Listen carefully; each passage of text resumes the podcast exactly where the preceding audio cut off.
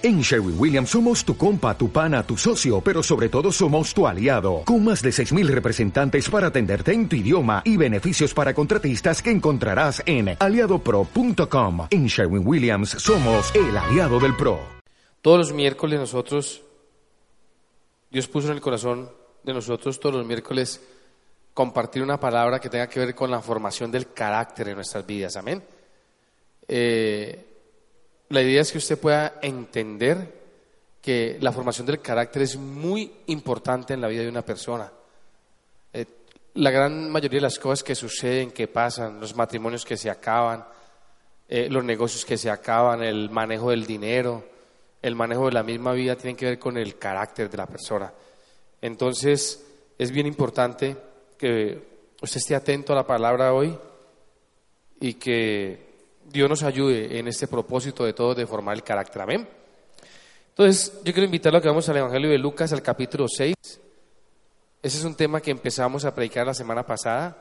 Evangelio de Lucas, capítulo 6. Y vamos a leer del versículo 27 al versículo 38. La semana pasada eh, dimos la mitad de la introducción, hoy vamos a hacer la otra mitad. Y si alcanzamos a compartir el tema, pues lo hacemos también. Amén. ¿Sí? Eh, eh, pues eh, queremos ir bien despacio porque la idea es que usted pueda entender la importancia que tiene en la vida de una persona la formación del carácter. Amén. Es la base fundamental de todo. Amén. El versículo 27 del capítulo 6 de Lucas. Vamos a leer la palabra en el nombre del Padre, del Hijo y con la unción y revelación del Espíritu Santo.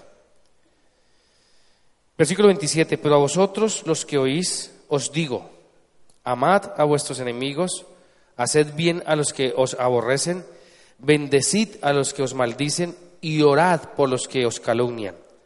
Al que te hiera en una mejilla, preséntale también la otra. Y al que te quite la capa, ni aun la túnica le niegues.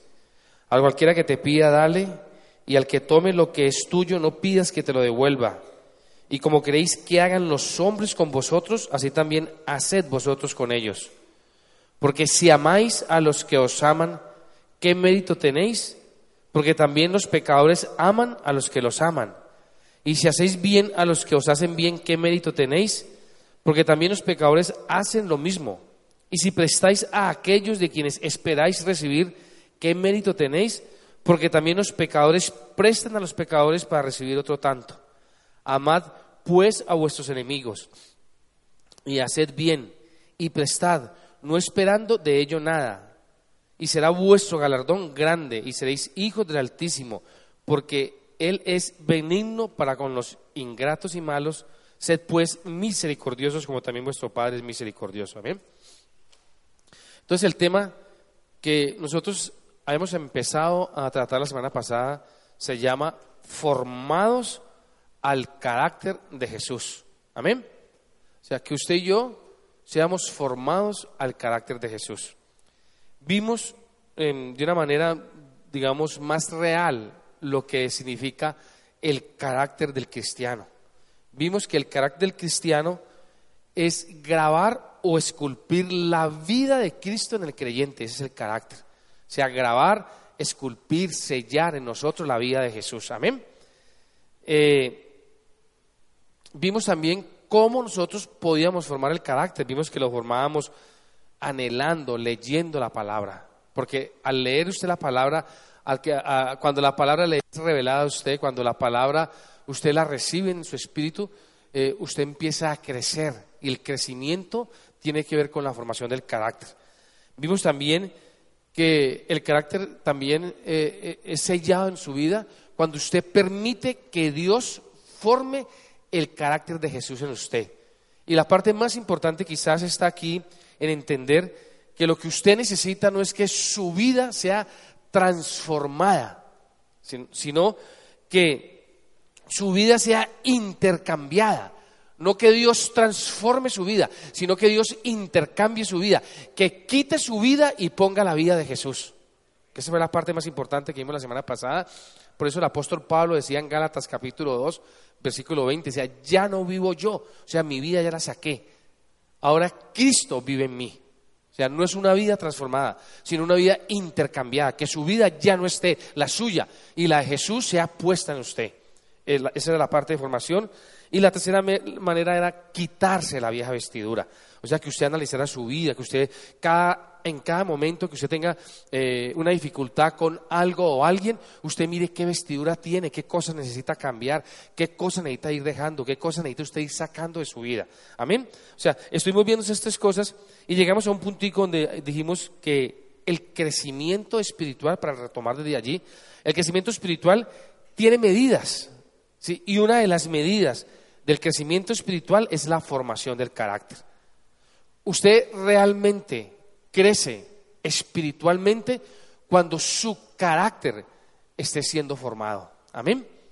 O sea, usted no crece espiritualmente cuando usted ore bonito, cuando usted tenga dones, cuando usted lea la Biblia por leerla, cuando usted venga a la iglesia, no. Usted empieza a crecer espiritualmente cuando su carácter empieza a ser formado. Y un carácter formado es cuando usted empieza a morir a usted y permite que Jesús viva en usted. Usted muere a usted a su carne y Jesús empieza a vivir en usted. Su vida sale y es formada la vida de Jesús en usted. Amén.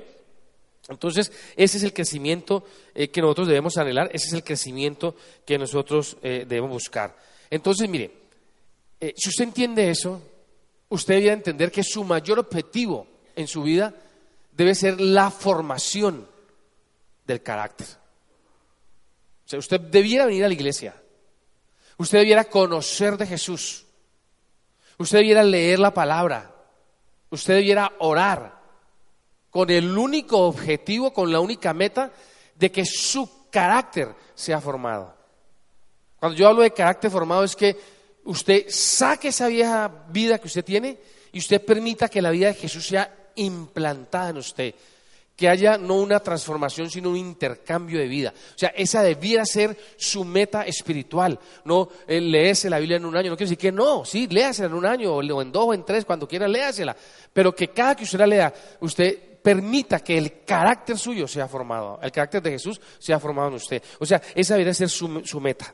Por eso, Colosenses, capítulo 1, versículo 28 dice, a quien anunciamos amonestando a todo hombre y enseñando a todo hombre en toda sabiduría a fin de presentar perfecto en Cristo Jesús a todo hombre.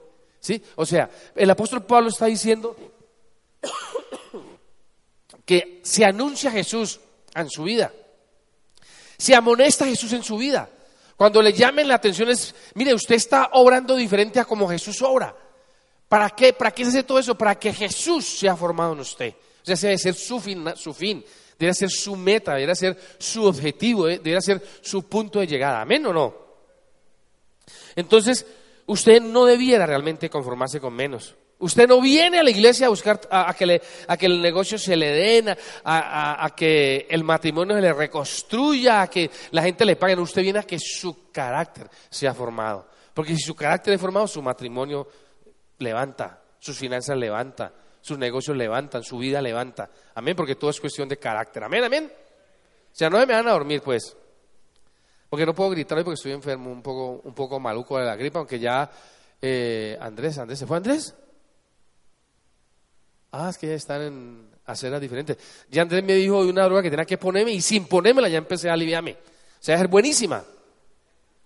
Bueno, gracias Andrés, yo. Eh, y es algo que cuando lo entendí me impactó. Cuando usted lee la Biblia y usted lee el Sermón del Monte, eh, que está en el Evangelio de Mateo, en los otros evangelios está, pero está como, como distribuido en todos, pero en la única parte donde está como seguidito, Mateo 5, 6, 7, 8, 9, es en el Evangelio de Mateo, está, explica claramente el Evangelio, el Sermón del Monte. Y cuando usted mira el sermón del monte, el sermón del monte, todo el sermón del monte es formación de carácter. Amén. Y mire usted que cuando ya está terminando Jesús de dar todas las explicaciones en el Evangelio de Mateo en el capítulo 6, versículos 19 y 20, mire lo que dice el Señor. No os hagáis tesoros en la tierra, donde la polilla y el orín corrompen, y donde los ladrones minan, y hurtan, sino haceos tesoros en el cielo, donde ni la polilla ni el orín corrompen y donde la no minan ni hurtan. Entonces, lo que estaba hablando Jesús era que cada que usted cambiaba su manera de pensar, cada que usted cambiaba su manera de actuar de acuerdo a lo que él decía, usted lo que estaba haciendo era haciendo tesoros en el cielo. O sea, cada que usted está formando el carácter, cada que usted, cada que usted permite que una palabra de Dios que salga de la Biblia venga a su vida, lo confronte y le haga quitar algo de usted y algo de Jesús se ha puesto en su vida, usted está empezando a hacer tesoros en el cielo. Eso dice Jesús. O sea, lo más importante es entonces ¿qué? Que usted tenga casa, carro y beca. Lo más importante es que usted forme el carácter de Cristo en su vida. O sea, mire, Jesús lo dijo allí clarito. La recompensa eterna en el cielo, la recompensa que usted y yo, eterna para toda la vida, vamos a tener en el cielo, está basada en el carácter suyo y mío formado aquí en la tierra. ¿Se oyó o no? Yo pensé que no se había oído. ¿Ah? Póngale cuidado lo que le voy a decir. Anhelamos la vida eterna. ¿Cuánto la anhelan? ¿Sí? Me he dado cuenta que para, que para yo poseer la vida eterna, la vida eterna es una recompensa de Dios para mí. O sea, vine a la tierra, pasó algo en mí que tocó el corazón de Dios, que me dio esa recompensa, y esa recompensa es la vida eterna. Entonces Jesús está diciendo ahí que esa recompensa que es la vida eterna en el cielo, esa recompensa está basada en el carácter formado en usted aquí en la tierra. ¿Sí oyó? Yo pensé que no.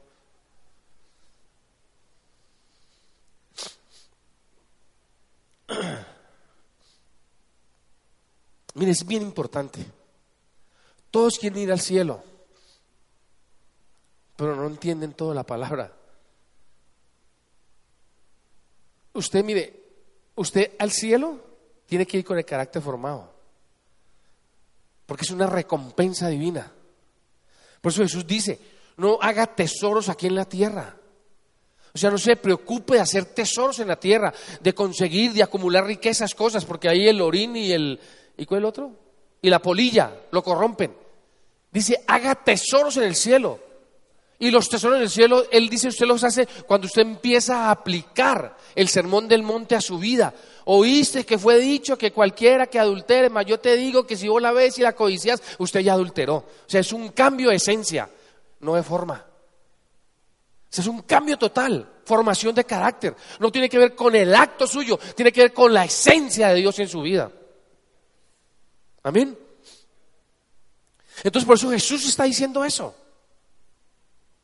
Y yo no voy a salir de ese pedacito hasta que usted no lo entienda. ¿Usted anhela la vida eterna o no? Pues para usted ganar la vida eterna, la vida eterna es un galardón, es un premio que Dios le da cuando su carácter es formado aquí en la tierra. Bueno, ya más de la mitad está entendiendo, ahí se puso bueno. ¿Qué quiere decir eso? Que el carácter es algo a lo que usted tiene que ponerle mucha importancia. El carácter tiene que ver con qué decisión usted toma frente a una circunstancia. Entonces tiene que darse cuenta que cuando usted viene a la iglesia, usted no viene a, llenarse de conocimiento y, de tanta cosa. Usted viene a que su carácter sea transformado. Cuando usted viene a la escuela de entrenamiento bíblico, usted no viene a llenarse de conocimiento, usted viene a conocer principios a su vida para que su carácter sea formado. Entonces a Dios no le importa el don que usted tenga, sino el fruto que usted dé. ¿Se oyó? Sí. Nos preocupamos mucho del don.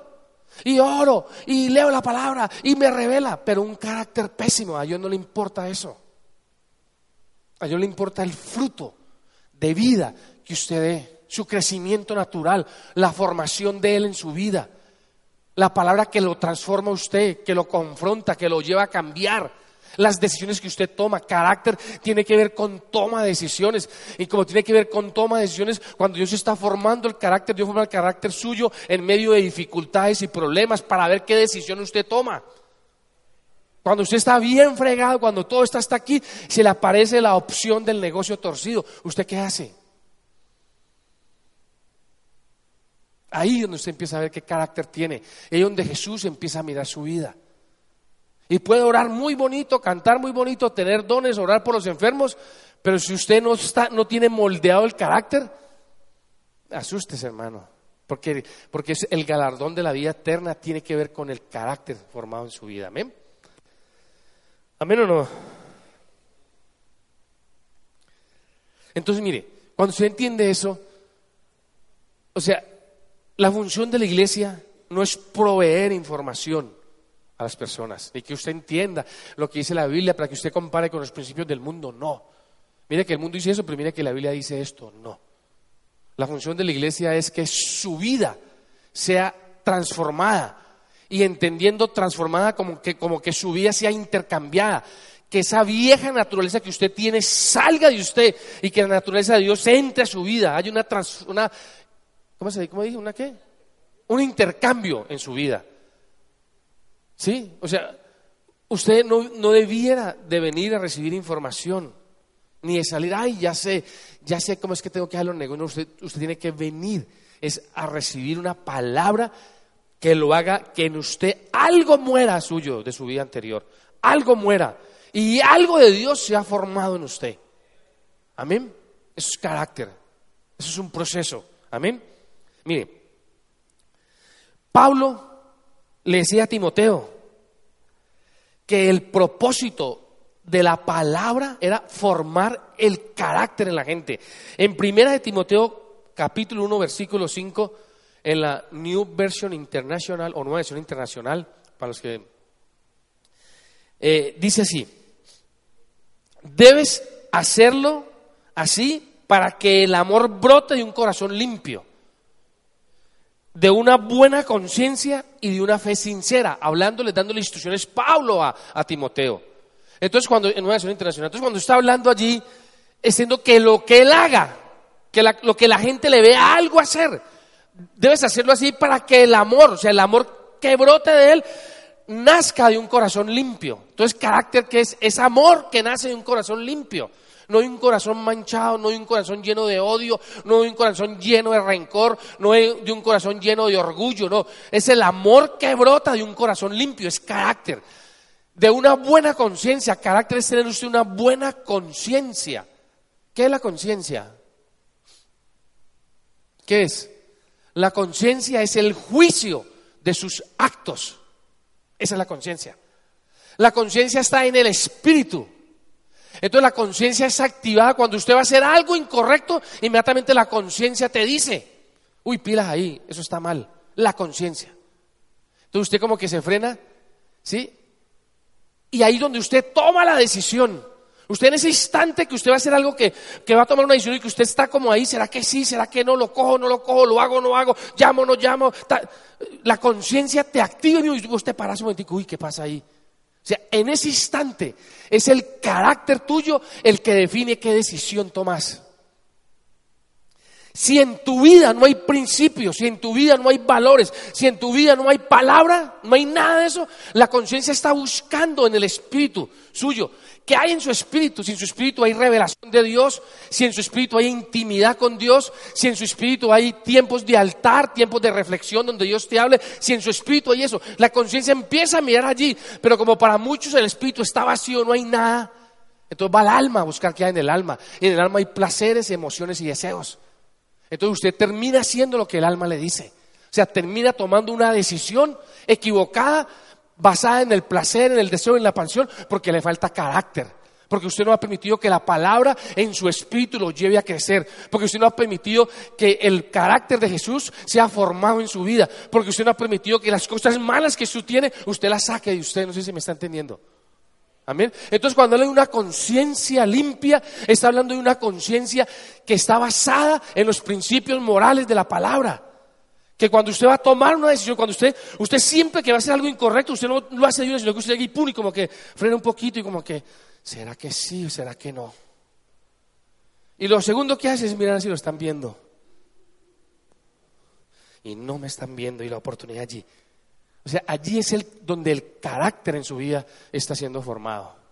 Entonces, la conciencia limpia es una conciencia que juzga de acuerdo a los principios de la palabra que deben de estar en su espíritu, no a los principios del alma que el alma está llena de placeo, deseos y pasiones.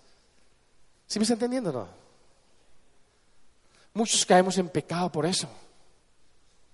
Muchos caemos en pecados sexuales porque dejamos que nuestras vidas sean activadas por nuestra alma, no por el espíritu, que es donde está el principio. Amén.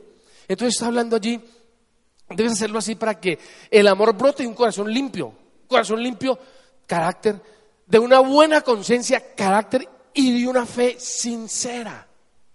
¿Qué es una fe sincera? Mire, muchas veces la fe que tenemos depende de la situación en la que estamos. Si usted tiene trabajo, si le pagan bien, usted, la fe suya es una fe la tenaz. No, es que yo voy a la iglesia porque es que a mí todo me sale, hermano. Es que la fe mía es que tengo porque tenés trabajo. O sea, es una fe que está apoyada en resultados.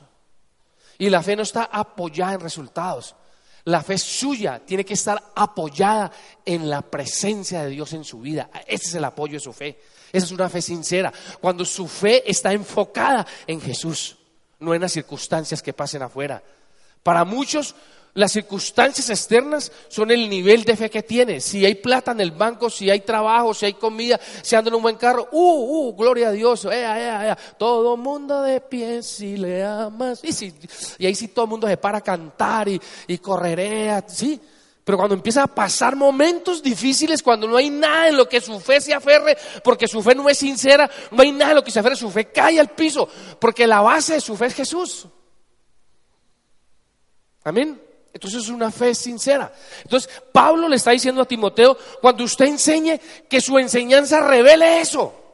Que lo que salga de su, de su boca, la gente vea que sale de un corazón limpio, de una buena conciencia, y una fe sincera. Eso es tener carácter.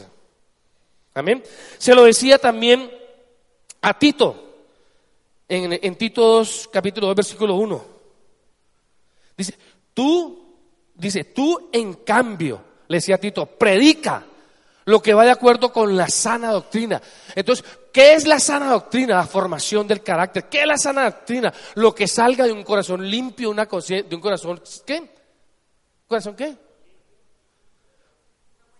Una buena conciencia y una fe sincera. Eso es una sana doctrina. ¿Amén? ¿Amén o no?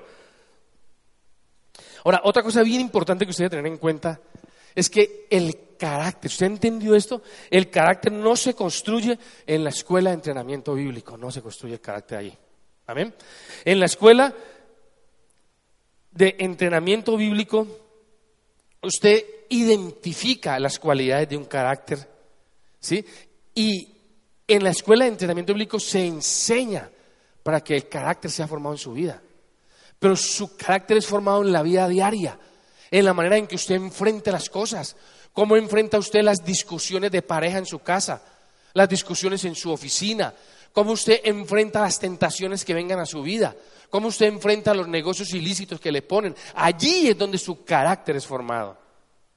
Pero necesita conocer la palabra, los principios, los valores, para usted obrar de acuerdo a lo que la palabra dice. Amén.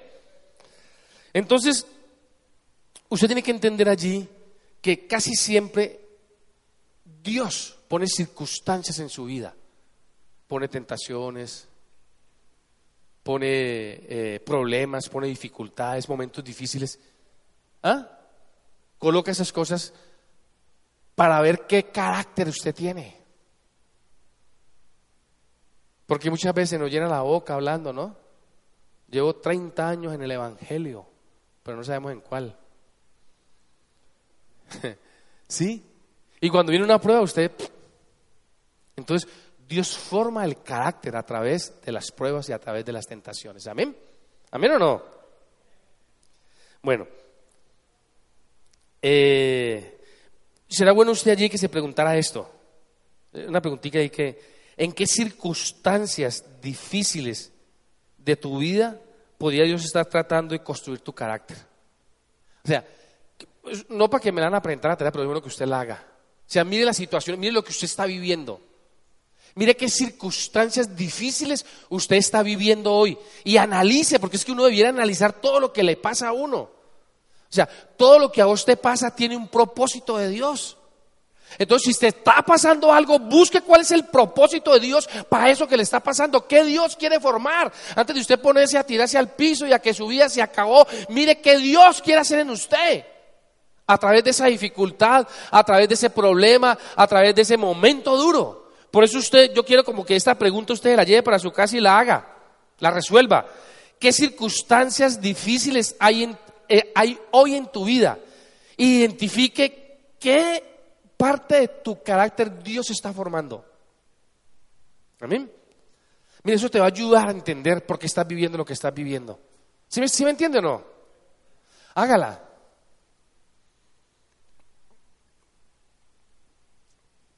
¿Qué circunstancias difíciles estoy viviendo hoy día? Y a través de esa circunstancia difícil, ¿qué parte de mi carácter Dios está formando? Amén para que usted encuentre un sentido a lo que usted le está pasando y para que usted se dé cuenta si usted está avanzando o usted está retrocediendo o usted se estancó. Amén. Pero lo que Dios quiere a través de ese problema, a través de esa cosa, es meterlo usted en un proceso para que su carácter empiece a ser formado y fortalecido en Jesús. Amén. Amén o no. Y algo, algo que, que usted tiene que tener en cuenta es que el verdadero carácter, escuche esto, el verdadero carácter se forma por el amor de Dios derramado a su vida a través del Espíritu Santo. O sea, allí es donde el verdadero carácter de Dios se forma. ¿Sí? Cuando el amor de Dios es derramado a su corazón por el poder del Espíritu Santo. O sea, para yo poder desarrollar un buen carácter, yo necesito que el amor de Dios sea derramado en mí. Amén. Primera de Juan 4.8 dice, Primera de Juan 4.8 dice, el que no ama no ha conocido a Dios, porque Dios es amor. Dios forma el carácter de mí. Dios quita mi vida y pone la de Jesús. Pero para que Él lo haga yo necesito conocer a Dios. Pero para yo poder conocer a Dios, la única manera de que tengo yo para conocer a Dios es a través del amor que Él, que él derrama en mí. Por eso eh, eh, Juan dice eso. El que no ama no ha conocido a Dios, porque Dios es amor. Y si usted no ha conocido a Dios, el carácter nunca va a ser formado. ¿Se oyó? Amén. Mire, y aquí algo bien importante. Voy a, leer estos dos versículos, Mateo 10, 37, para que usted entienda. Cuando yo hablo de amor, ¿a qué me refiero? Cuando yo hablo del amor de Dios, ¿a qué me refiero? Mateo 10, 37. Escuche lo que dice Mateo 10, 37. El que ama a padre o a madre, más que a mí, está hablando Jesús, el que ama a padre o a madre, más que a mí, no es digno de mí.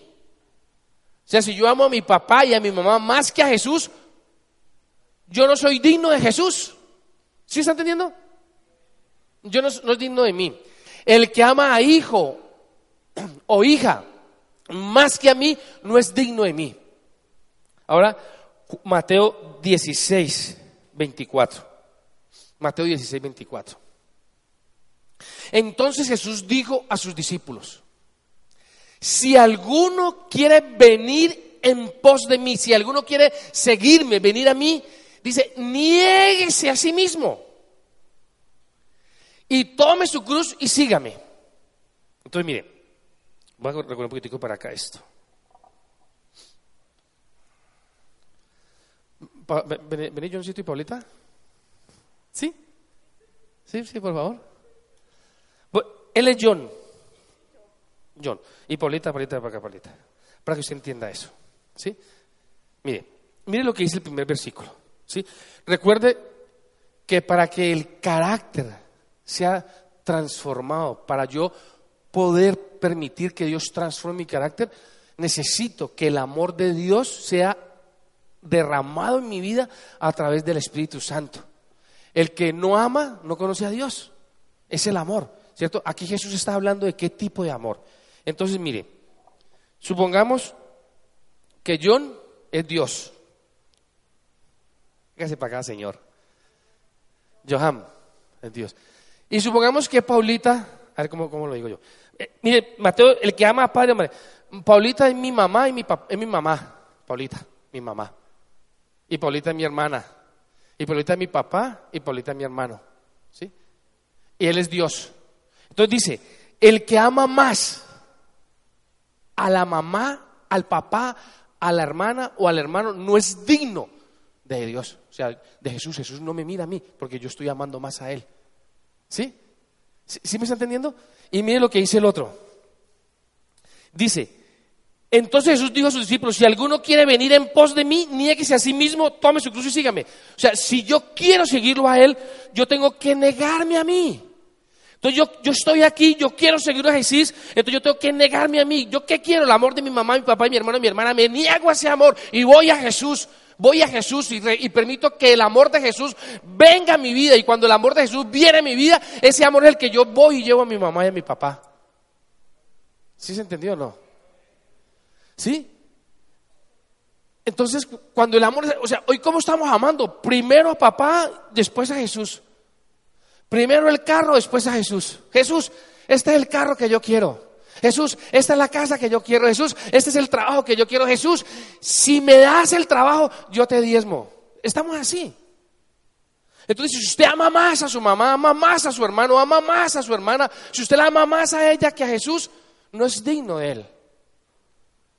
Entonces después dice, si usted quiere seguirme, niéguese. O sea, yo me niego a darle ese amor a ella mío. A ese amor a mi hermana mío, a mi mamá mío, a mi papá mío, a mi esposo, a mi esposa, a mis hijos. Dale ese amor mío. Me niego a ese amor mío. Porque estamos hablando que el carácter es yo sacar mi vida y que la vida de Jesús sea implantada en mí. Entonces me niego a ese amor, no te voy a amar así, no amo así. Voy a Jesús, amo a Jesús, recibo el amor de Jesús. Y cuando Jesús derrame ese amor a mí, yo voy y amo a mi mamá y mi papá con el amor de Jesús en mi vida. Amén. ¿Se oyó? Amén. O sea, cuando habla, por, por eso el amor es la base de la formación del carácter. Por eso usted no puede amar con su amor. Porque su amor está lleno de egoísmo, está lleno de orgullo.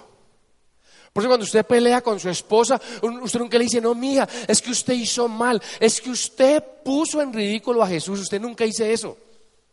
Es que usted le falló y ese pecado, en ese pecado usted dejó en evidencia a Jesús. No, usted no dice eso. ¿Usted a quién se mira? Usted. Es que usted me dejó en ridículo a mí. Es que usted me ofendió a mí. Es que usted me gritó a mí. Es que usted me señaló fue a mí. ¿Sí me está entendiendo? Y Jesús dice, para usted, Él nos da una fórmula. Dice, para usted poder amar de acuerdo al carácter de Jesús, usted tiene que renunciar a su amor, al suyo, a ese amor viciado que usted tiene. Usted tiene que ir a Jesús, usted tiene que llenarse del amor de Jesús. Y cuando usted ya está lleno del amor de Jesús, usted va y si ama a su esposa, ama a su hija, ama a su hijo, ama a su amigo, ama a su vecino, ama a la gente con ese amor que usted recibió de Jesús, no con el suyo.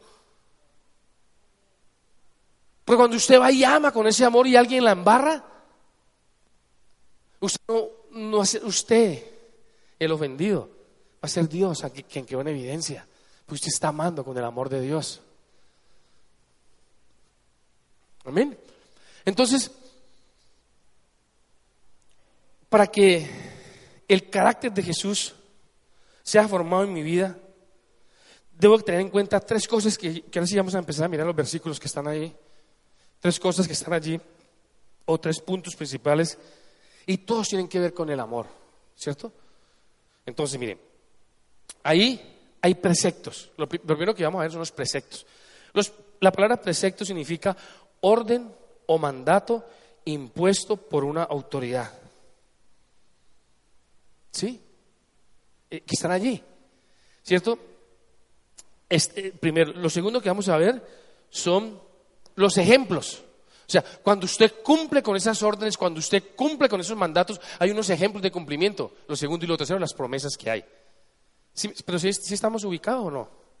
¿Cierto? Entonces, mire, esto es toda la palabra, toda la palabra que refleja la palabra.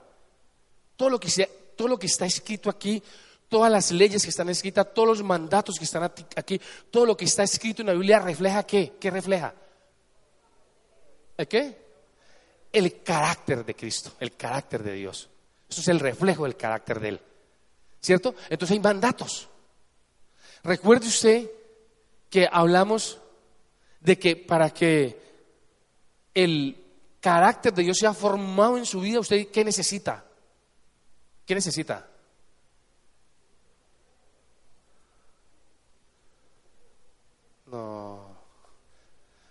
¿Tengo que volver a parar a Giovanni y a Paola otra vez?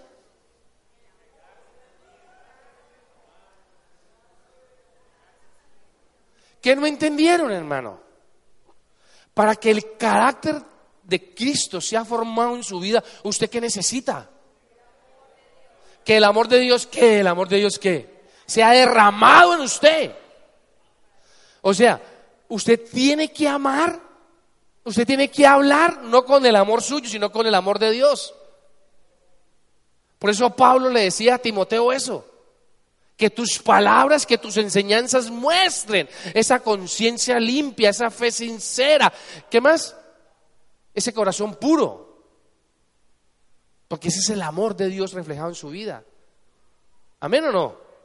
Entonces, eh, ¿cuáles preceptos? Entonces, mire, el primero, son, cuatro preceptos que hay ahí.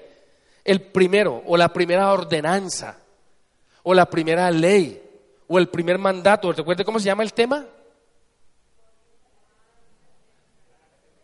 Formando el carácter de Jesús en mí. Entonces, para formar el carácter de Jesús en mí, hay leyes y mandamientos, preceptos de acuerdo a este versículo, hay ejemplos y hay promesas. Vamos a ver los preceptos, o sea, las leyes y los mandatos. ¿Qué es lo que Dios te manda hacer? ¿Amén o no? Entonces, primero, lo que te manda primero con respecto al amor. Mira el versículo 27, era así. De Lucas 6. Ahí sí ya vamos a, empezar el tema, ya sí vamos a empezar el tema, pues. Lucas 6, 27. Pero vosotros los que oís os digo, ¿qué, qué nos dice? Amad a quién? a vuestros enemigos. Entonces, con respecto al amor, ¿cuál es la orden? ¿Cuál es la ley? ¿Cuál es el mandato divino que Dios me da a mí y Dios le da a usted para que el carácter de Jesús sea formado a usted? ¿Que qué? ¿Que ame a quién? Al enemigo. Amad al enemigo. No sé si usted lo puede hacer. ¿Por qué le está diciendo Dios que ame al enemigo? ¿Por qué? Porque en el amor suyo usted no puede. Porque en el amor suyo usted le da rabia, le da piedra. Y en su amor usted quisiera colgarlo, matarlo, escuartizarlo. Pero él dice, antes de usted ir a amar a alguien, antes de ir, venga a mi presencia, niéguese a ese amor, venga a mi presencia, llénese de mi amor y ahora sí vaya y ame. O sea, ame al enemigo con el amor de Dios. Eso es carácter.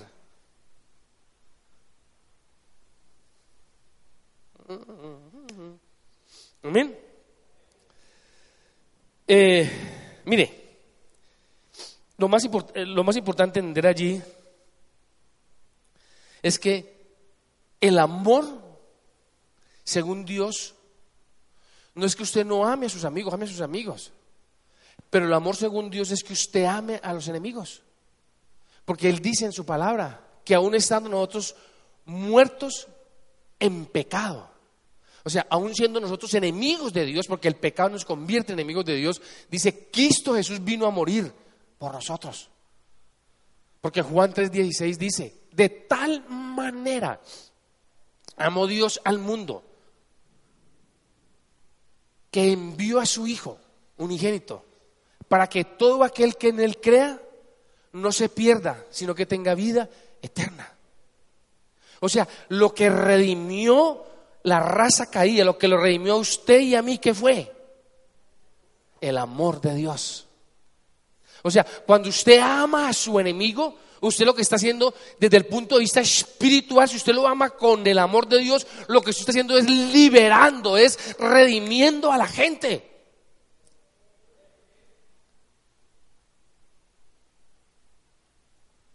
O sea, usted no va a decir, no, ese man no tiene arreglo, ese es el mismo sinvergüenza, ese que va, no, no, usted redima a ese man. Dios lo redimió a usted. ¿Qué tiene usted para compartir? ¿Qué tiene usted para dar? Usted su obligación es ir y redimirlo a él también, para que él sea libre como usted fue libre.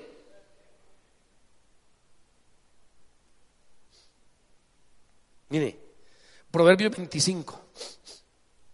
Un momentico de Proverbio 25.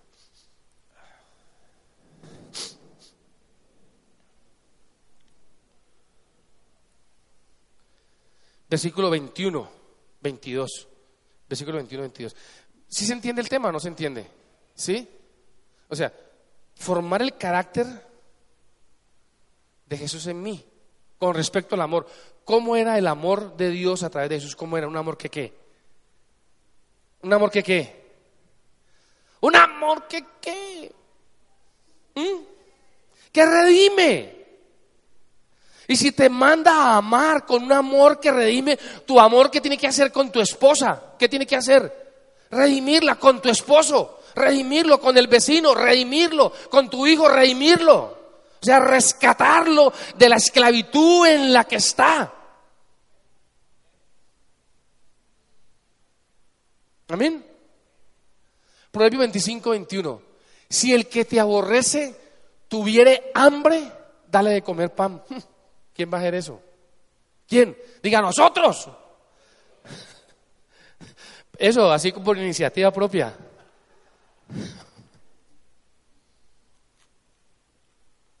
Si el que te aborrece tuviera hambre, dale de comer. Y si tuviera sed, dale de cianuro. Dice, ¿no? Dale qué? De beber. Y está hablando del que te aborrece, se está hablando de tu enemigo. ¿Quién es tu enemigo? El que habla mal de vos, el que murmura de vos, el que, el que te pone el pie para que te caigas, el que te tumba, el que te engaña, el que te falsea, el que te roba, el que juega con tus sentimientos, el que juega con tus pasiones. Dice a ese, a ese, a ese malo, a ese es el que usted tiene que amar. Porque si ama al que es bueno, ¿dónde está el esfuerzo suyo?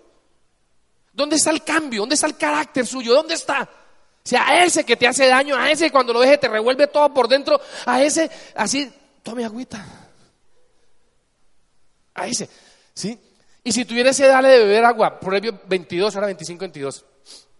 Escuche esto, porque ascuas amontonará sobre su cabeza y Jehová te la pagará. ¿Se entiende el versículo? ¿Sí? ¿Qué es ascuas? Entonces, ¿por qué dice que entiende? ¿Ah? Leña. Mm. Mire, me demoré hartísimo entendiendo eso. Escuche. Dice, dice, porque, o sea, a mi amigo, yo lo quiero mucho, es un ejemplo nomás, porque entre otras cosas no me cobra la fruta. Bueno, bueno. Imposible odiarlo, pues, ¿cómo vamos a odiar a ese? Bueno, mire, si, si él fuera mi enemigo, dice la Biblia que yo a él tengo que amarlo. ¿Sí? Que yo a él tengo que darle pan y agua. Poquita, no, no meterlo en una piscina, no, no. Agüita a él. Dice, porque asco se amontonará sobre su cabeza. ¿Sobre la cabeza de quién? ¿De él o mía? De él, ¿cierto? De él. O sea, ascuas amontonó sobre la cabeza de él. Entonces estoy investigando, mire. Y ascuas, ascuas, son como dice mi esposa, leños encendidos. ¿Cierto? Pero en la época en que se escribió Proverbios, había una costumbre o había una manera de fundir el metal. El metal lo cogía y le ponían ascuas encendidas por encima y por debajo, hartas, bastantes, hasta que el metal se derretía y sacaban las impurezas y sacaban el metal puro. O sea, esas ascuas purificaban ese metal, ¿cierto? Entonces cuando está diciendo ascuas, o sea, cuando yo estoy eh, dando una demostrando mi amor hacia mi enemigo, que es él hacia el enemigo, dice, sobre él, sobre él, ah, estás leyendo, decomisado, parece para, ¿sí? dice, ascuas vienen sobre la cabeza de él, ascuas, o sea, viene un fuego sobre la cabeza de él, pero es un fuego que va a empezar a consumir lo malo de él y va a empezar a salir lo mejor de él. ¿Eso cómo se llama? Redención. Redención. ¿Sí, sí me entendió o no? ¿Entendió? Cuando entienda le devuelvo el celular. Mire, ¿entendió? ¿Ahora sí, cierto? Ahora sí. Mire, es, bien importante. Mire, yo, yo no había entendido ese versículo. Dice, porque cuando, cuando yo, cuando él es mi enemigo y siendo mi enemigo yo lo amo y yo le doy pan y yo le doy bebida y lo consiento, dice, yo estoy colocando en él un fuego tremendo de parte de Dios, un fuego que lo va a él a derretir y va, y va a quitarle todas las impurezas de él y va a salir lo mejor de Wilber. Y le va a bajar el precio de la mora. Y se va a dar cuenta que la está vendiendo un poco cara. ¿Sí? ¿Qué hizo eso? O sea, ¿qué hizo que viniera? Es que es bien, mire, yo, por favor, yo quiero que usted se concentre, mire, si, quiere reírse, ríase un ratico, pero concéntrese. ¿Qué es lo que hace que el fuego del Espíritu Santo venga sobre la vida de mi enemigo?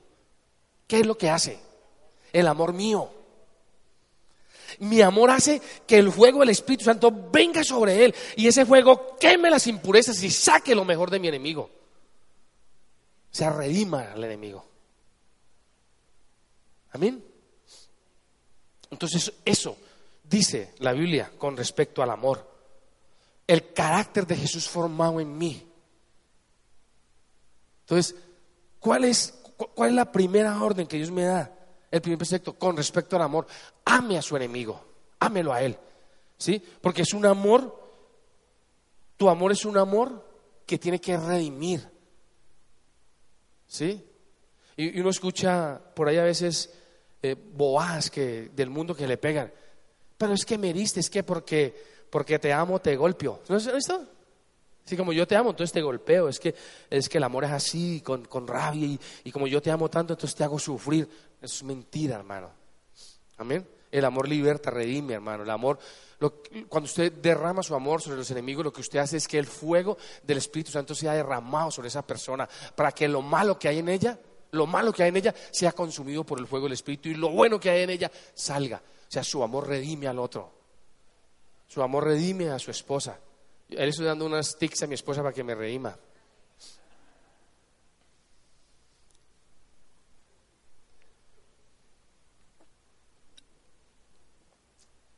Con respecto al amor.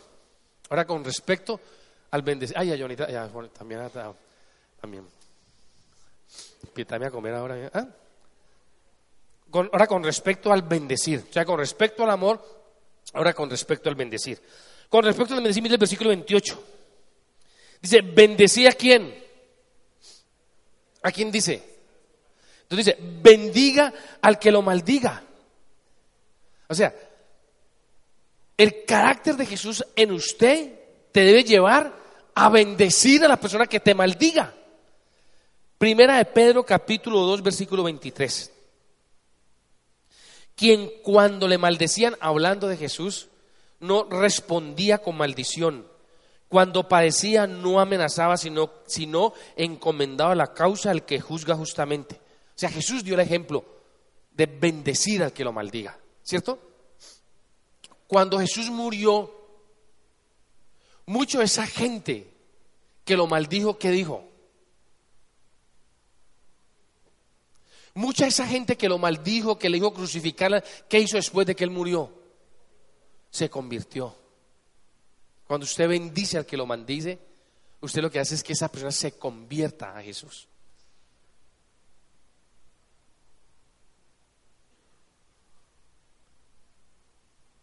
Amén. Primera Corintios capítulo 4 versículo 12.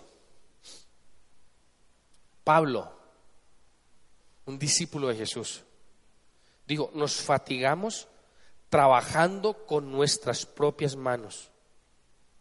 Nos maldicen y qué? Nos maldicen y bendecimos. Padecemos persecución y la soportamos. O sea, Pablo entendió que si él quería encontrar seguidores de Jesús, él tenía que bendecir al que lo maldijera. Amén. Y él fue el ejemplo, él vio. Vamos un momentico.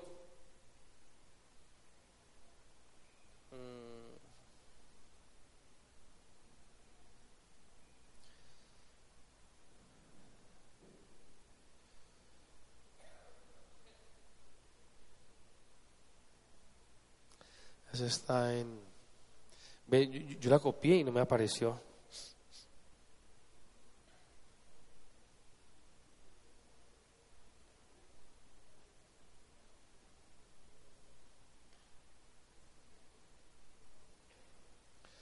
Hechos, donde, donde eh, Esteban bendice a los que lo están apedreando. ¿Ah? Hechos. Creo que dos, ¿no? ¿Ah?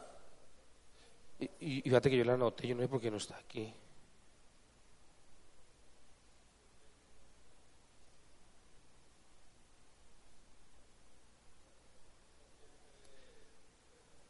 Hechos 760. Hechos 760. Escuche esto y verá.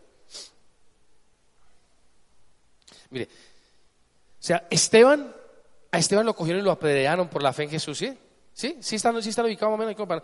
Hechos 7.60 dice, y puesto de rodillas empezaron a apedrearlo a Esteban. El versículo, 20 poner, poner del 59, 59, 60, 59, 60. Y apedreaban a Esteban, mientras él invocaba y decía, Señor Jesús, recibe mi espíritu. Porque el que iba a morir era el cuerpo del bueno, no importa, eso es 60. Y puesto de rodillas, clamó a gran voz, Señor, no les tomes en cuenta este pecado. Y habiendo dicho esto, durmió. Pero mira dónde está lo lindo de esto. Colocara el 8.1. El 8.1. Mire, y Saulo consentía en su muerte. O sea, ¿quién estaba ahí? Saulo. Y a través de la bendición de Esteban, que bendijo a Saulo, ¿qué pasó con la vida de Saulo? Se convirtió en Pablo. Pa- O sea, el gran seguidor de Cristo tenaz. Tenaz, o sea, ¿por qué? Porque cuando usted bendice al que lo maldice, esa persona se convierte a Jesús. Mire, y la muerte de Esteban fue la conversión de Pablo. Bueno, amén. Primera de Pedro 3.9 dice, no devolviendo, primera de Pedro 10.9, no devolviendo mal por mal, ni maldición por maldición, sino por el contrario, bendiciendo, sabiendo que fuisteis llamado para que heredaseis bendición. O sea, cuando usted bendice, usted hereda bendición. Cuando Job oró por todos sus amigotes que lo estaban calumniando, diciendo que cuando oró por ellos, cuando los bendigo, fue que Dios le restituyó a Job todo lo que el, el enemigo le había quitado. Amén. O sea, cuando usted bendice al que lo maldice, usted lo que está mostrando es una evidencia que su vida es gobernada por el Espíritu Santo. Amén. No alcanzamos a ver más. Yo le invito a que se ponga de pie. Espero que le haya gustado.